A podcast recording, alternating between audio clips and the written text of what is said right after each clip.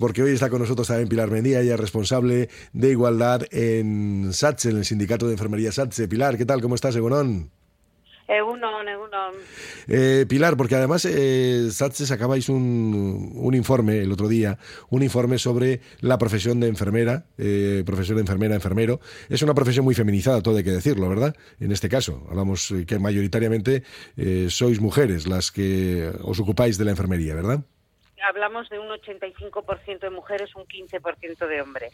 Bueno, pues esas son las diferencias para que veamos, no exactamente, pero sí que hay una caja generalizada y es que curiosamente hay una discriminación absoluta y parece que incluso socialmente una minusvaloración de lo que la profesión significa.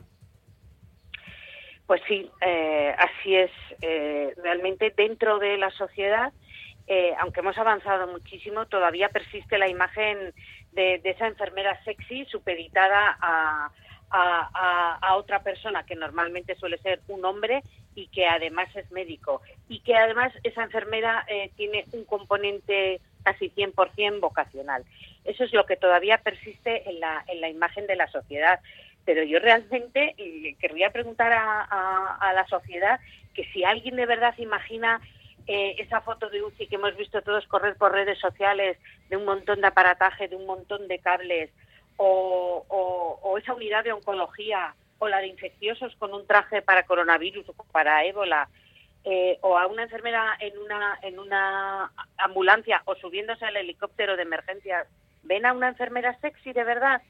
O sea, ven a una enfermera vestida con esas medias, ese liguero, ese, esa bata ajustada, con ese escote, las enfermeras somos mucho más, o sea, eh, somos gestoras, somos docentes, somos investigadoras, eh, las matronas, o sea, eh, decir que, que, tenemos un, un, cuerpo de formación eh, muy importante, que somos grados universitarios, que nuestra cualificación y nuestra experiencia y ejercicio profesional es importantísimo. Y entonces, que nos rebajen a una imagen de una enfermera con una bata ajustada, con escote y con liguero, pues lo que no nos ayuda desde luego es a poder romper los techos de cristal que nos encontramos como profesión. Pero igual, igual ni siquiera llegar a ese extremo, ¿no, Pilar? Eh, pero, el, por ejemplo, el minusvalorar la propia profesión. Eh, mencionados ahora mismo, claro, es un grado universitario equiparable al, del, al de la medicina, exactamente igual.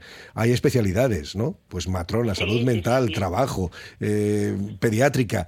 Es decir, que además son dos años más de, de profesión que hay que seguir estudiando. Claro. Sí, y hay que pasar un EIR también, como un MIR, exactamente igual. Exacto, exactamente igual. Pero bueno, pues es que a lo mejor eh, socialmente los cuidados, los cuidados tanto privados como profesionales no están valorados. No están valorados porque siempre lo hemos hecho las mujeres.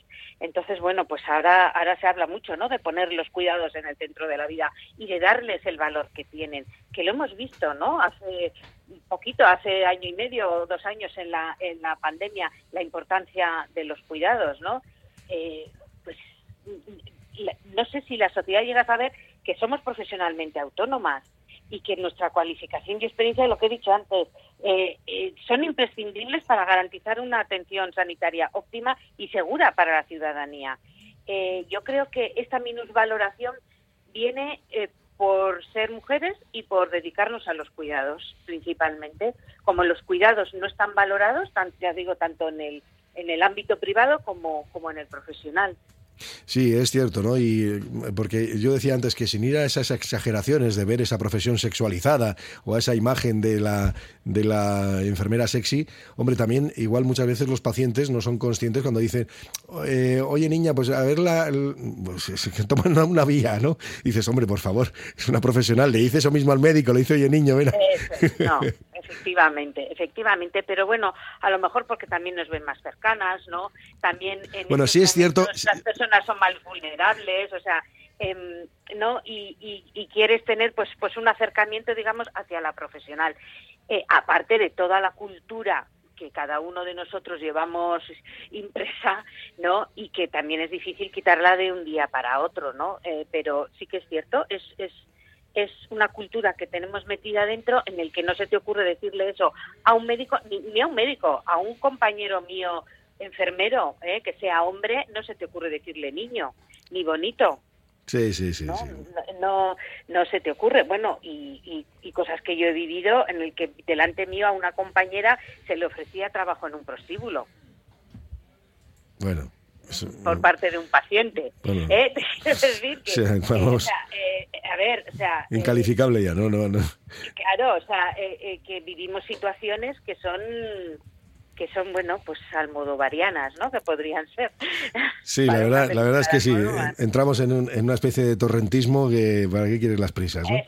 bueno, pues, eh, pues no, vamos a reivindicarlo como lo que es, que es una profesión sanitaria donde sí que es cierto que hay un, un gran número, como has mencionado, más de un 80% de mujeres en él, pero claro, mujeres altamente preparadas, todo hay que decirlo, hay que recordarlo socialmente, ¿no?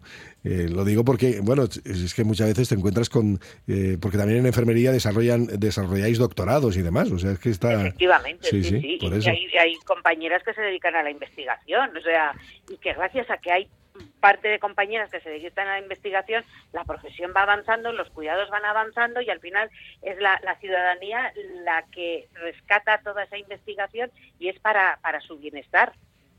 Bueno, pues como llamaba mucho la atención ese informe, vamos a dejarlo ahí. Esperemos que, que, eso pues bueno, vaya cambiando en la percepción social. Yo creo que sí, yo creo que en el fondo, bueno, si nos ponemos a reflexionar más allá de los comentarios tópicos, pues lógicamente yo creo que sí daríamos la cualificación. Eh, y yo creo que además que ha servido mucho este periodo de, de pandemia, ha servido para reivindicar una profesión como la, la de enfermería. ¿eh? Sí, sí, sí, sí, porque siempre hemos estado ahí. La, la, enfermería es una profesión que está ahí desde justo antes de que nazcamos realmente con una matrona y nos acompaña durante toda la vida, durante toda nuestra vida. Tienes una enfermera que te acompaña. Tienes la enfermera de pediatría, la escolar, la enfermera de tu centro de salud, la del hospital. Dentro del hospital diferentes especialidades. O sea, eh, tienes un, vamos, la, la, de geriatría, es que al final es una de las profesiones que nos acompaña durante toda la vida. Bueno, pues lo vamos a dejar aquí como reivindicación. Por cierto, que me mandaba un oyente también un mensaje y decía que se conoce que es eh, doctora y me decía que también a ella se referían como niña. ¿eh? Bueno, sí, es, también, en algunos casos también, sí. bueno, pues vamos a, vamos a erradicar esos estereotipos de la, de la sociedad. Nos gustaría que fuera así. Pues Pilar, gracias por compartir este rato con nosotros. Muchas gracias a vosotros. Vale, Agur, es que ricasco. Ale, Agur.